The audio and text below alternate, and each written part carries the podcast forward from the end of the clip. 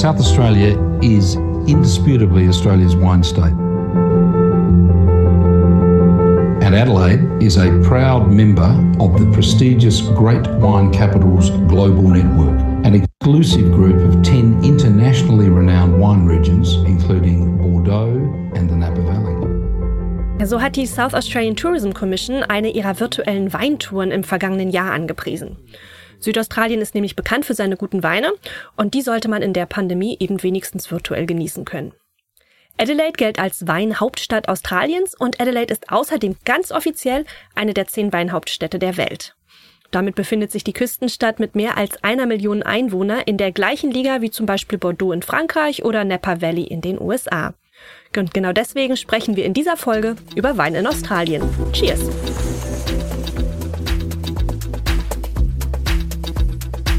Abenteuer Australien. Ein Detektor FM Podcast mit Sabrina Frangos. Australien ist vielfältig und einzigartig und genauso ist es auch mit der Weinlandschaft. Das sieht auch der deutsche Weinhändler Markus Patz aus Sydney so. Er arbeitet bei einer der größten Einzelhandelsorganisationen in Australien, und zwar bei Dan Murphys.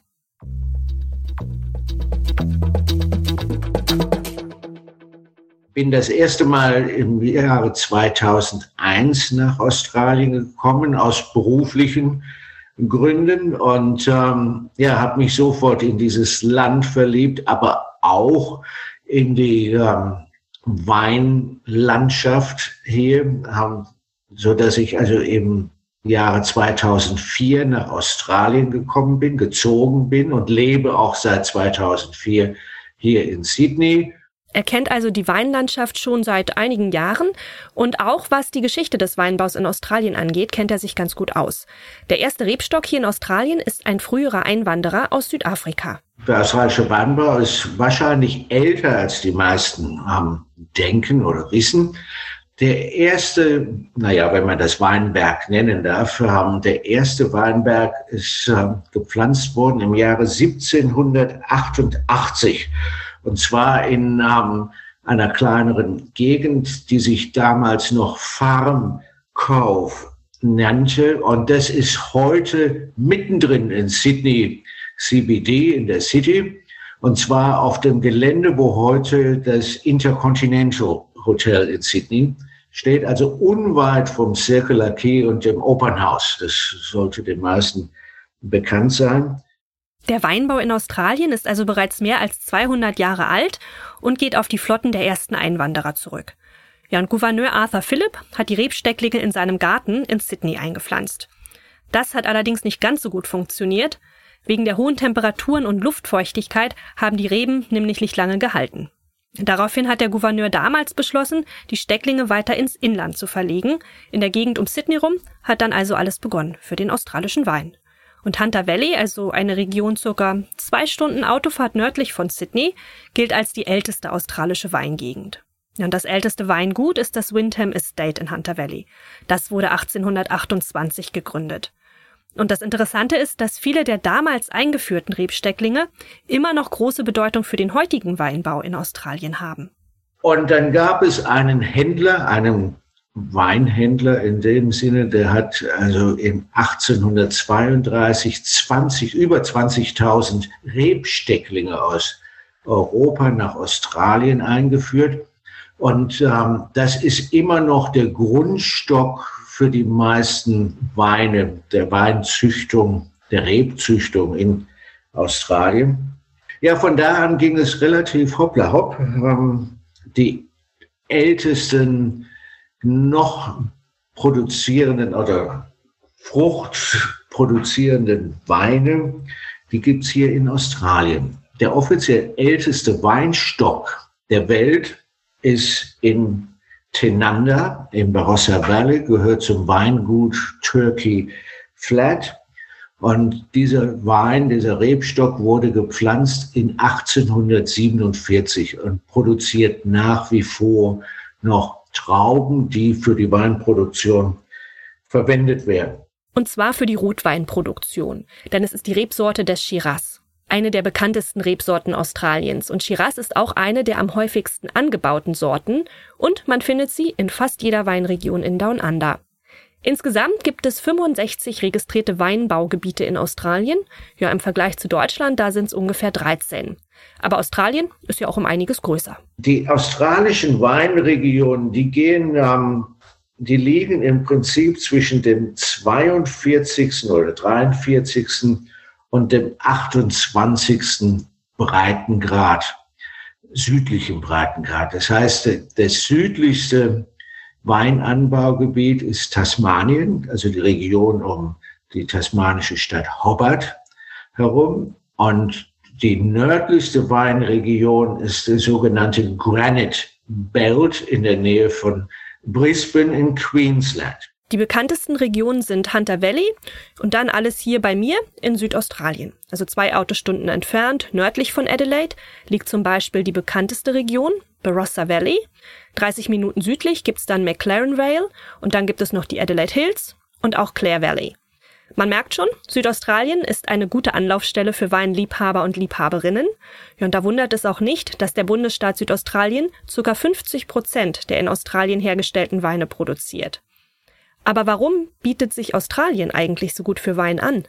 Aber die Vorteile, warum man in Australien anbaut, ist natürlich diese Vielfalt die der australische Kontinent vorzuweisen hat, die verschiedenen klimatischen ähm, Bedingungen, dass man hier natürlich ähm, kühlere Wannanbaugebiete hat, also wie Adelaide Hills zum Beispiel, das als klassisches äh, Cool Climate ähm, eingestuft wird, bis hin zum Hunter Valley, das als Hot Climate ähm, eingestuft wird. Aber in beiden ähm, Regionen, ob es nur kühlere Temperaturen oder wärmere Temperaturen ist, kann man zum Beispiel die Rebsorten Chardonnay und Shiraz beide eben anpflanzen, wobei dann natürlich die Geschmacksrichtungen der beiden Weine relativ unterschiedlich sind. Die Temperaturunterschiede spielen eine wichtige Rolle, weil die Trauben tags gut reifen können, bei bis zu knapp über 30 Grad im Sommer, aber die Nächte sind dann gerade im Inland wieder kühler, mit ca. 10 Grad.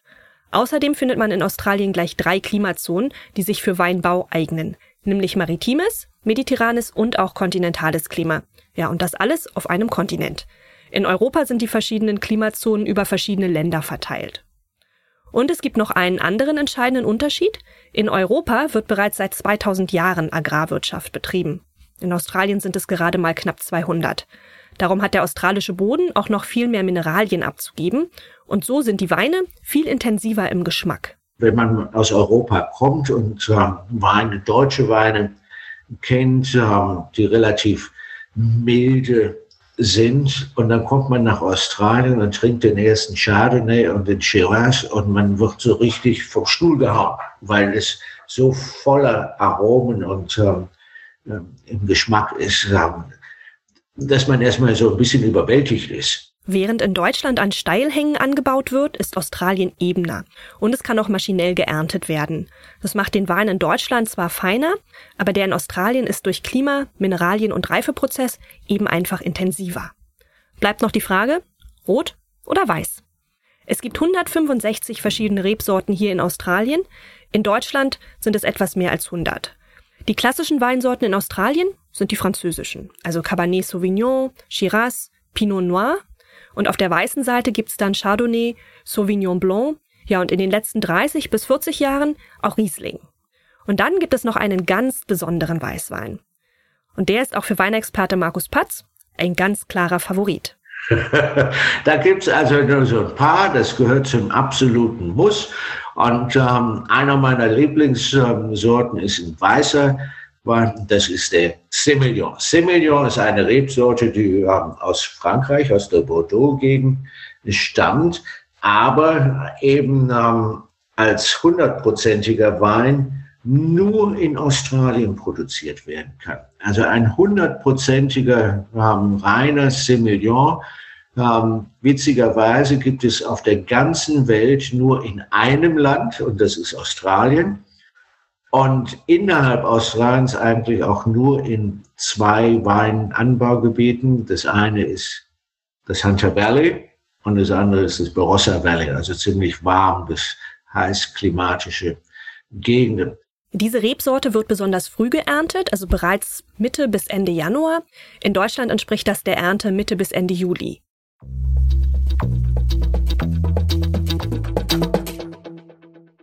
Australien produziert also guten Wein und der ist besonders in China beliebt.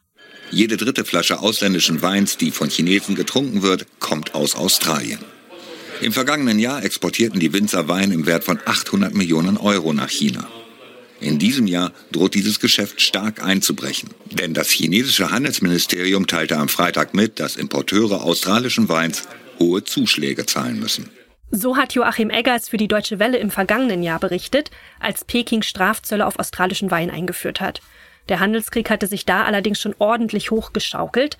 Und die Zölle auf Wein, ja, die sind nur eine von mehreren Strafmaßnahmen Chinas gewesen. Warum also ist China diesen Schritt gegangen? Ja, angefangen hat der dann immer mehr eskalierende Konflikt so. Zunächst hatte die australische Regierung das chinesische Unternehmen Huawei davon ausgeschlossen, das 5G-Netzwerk im Land zu errichten. Und dann hat die australische Corona- und Außenministerin Maurice Payne auch noch deutliche Worte im Zusammenhang mit der Corona-Pandemie gefunden. Uh, I trust China in terms of the work that we need to do together. The issues around the coronavirus are issues for independent review, and I think it is important that we do that. In fact, Australia will absolutely insist on that. Herr Payne hat im Interview mit dem australischen Sender ABC also eine unabhängige Untersuchung gefordert und auch klargemacht, dass Australien da absolut drauf besteht. China hat sich dann von der Wortwahl angegriffen gefühlt und die Folge sind dann eben die Strafmaßnahmen gewesen. Und die treffen Australien hart, denn China ist der größte Exportmarkt des Landes. Also australische Kohle, Bodenschätze, Baumwolle, Lebensmittel wie Milch und Fleisch, das alles ging nach China. Und nun bleiben die Australier also auf ihrer Kohle und auch auf ihrer Baumwolle sitzen. Ja, und eben auch auf ihrem Wein.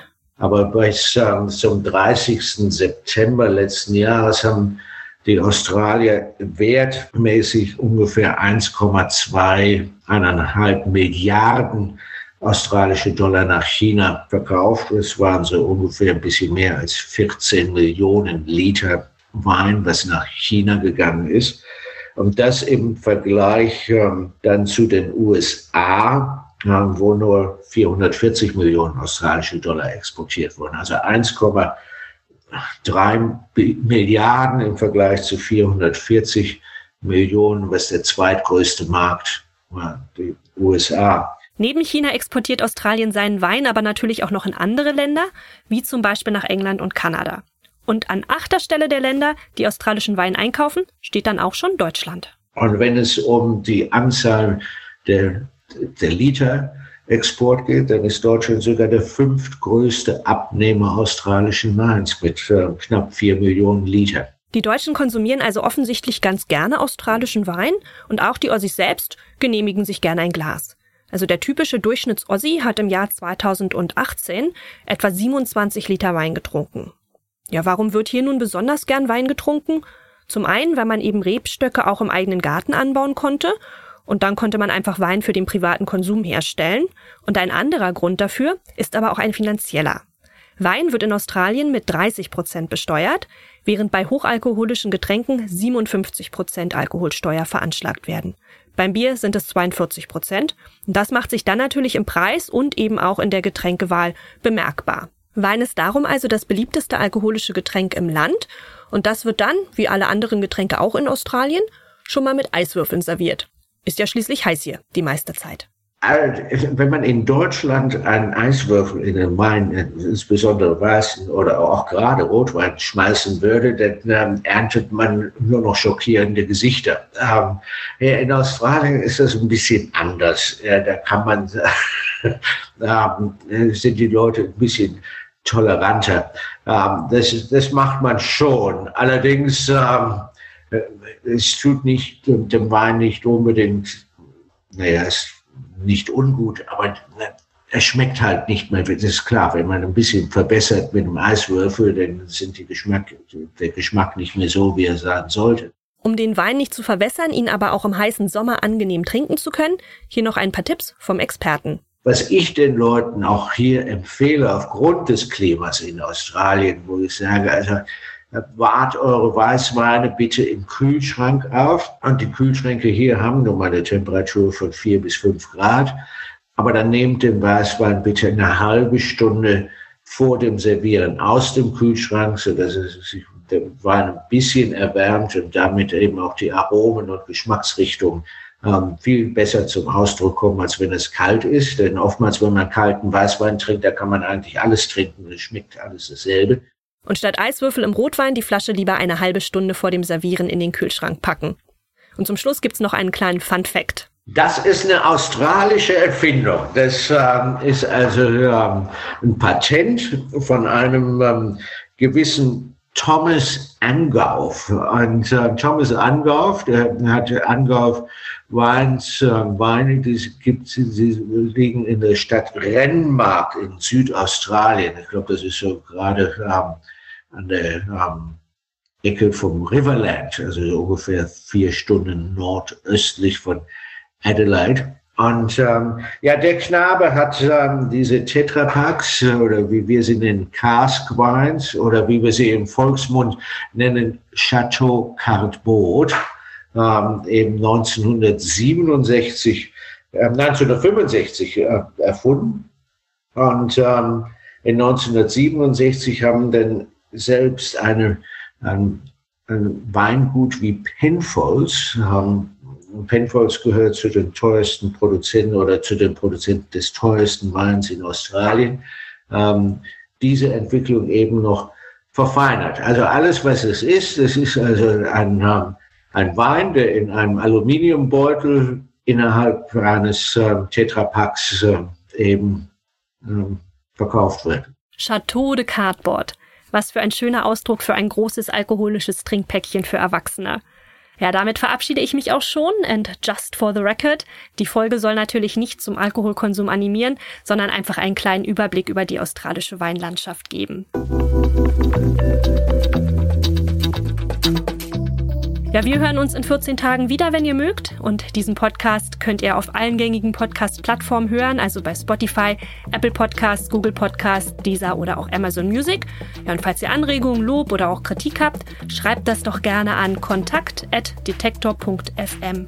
Ich freue mich über Feedback und in diesem Sinne sage ich, macht's gut. Cheers.